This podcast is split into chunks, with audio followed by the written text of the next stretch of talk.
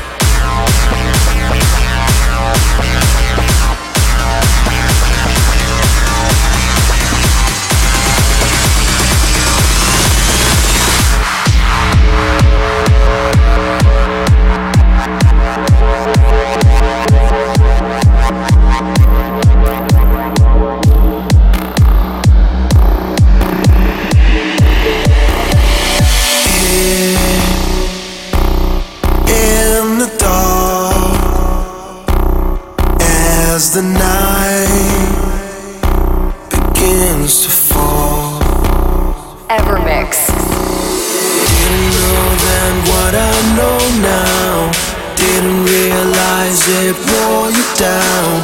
Regretting those things that I did to you. How could I think we were bulletproof?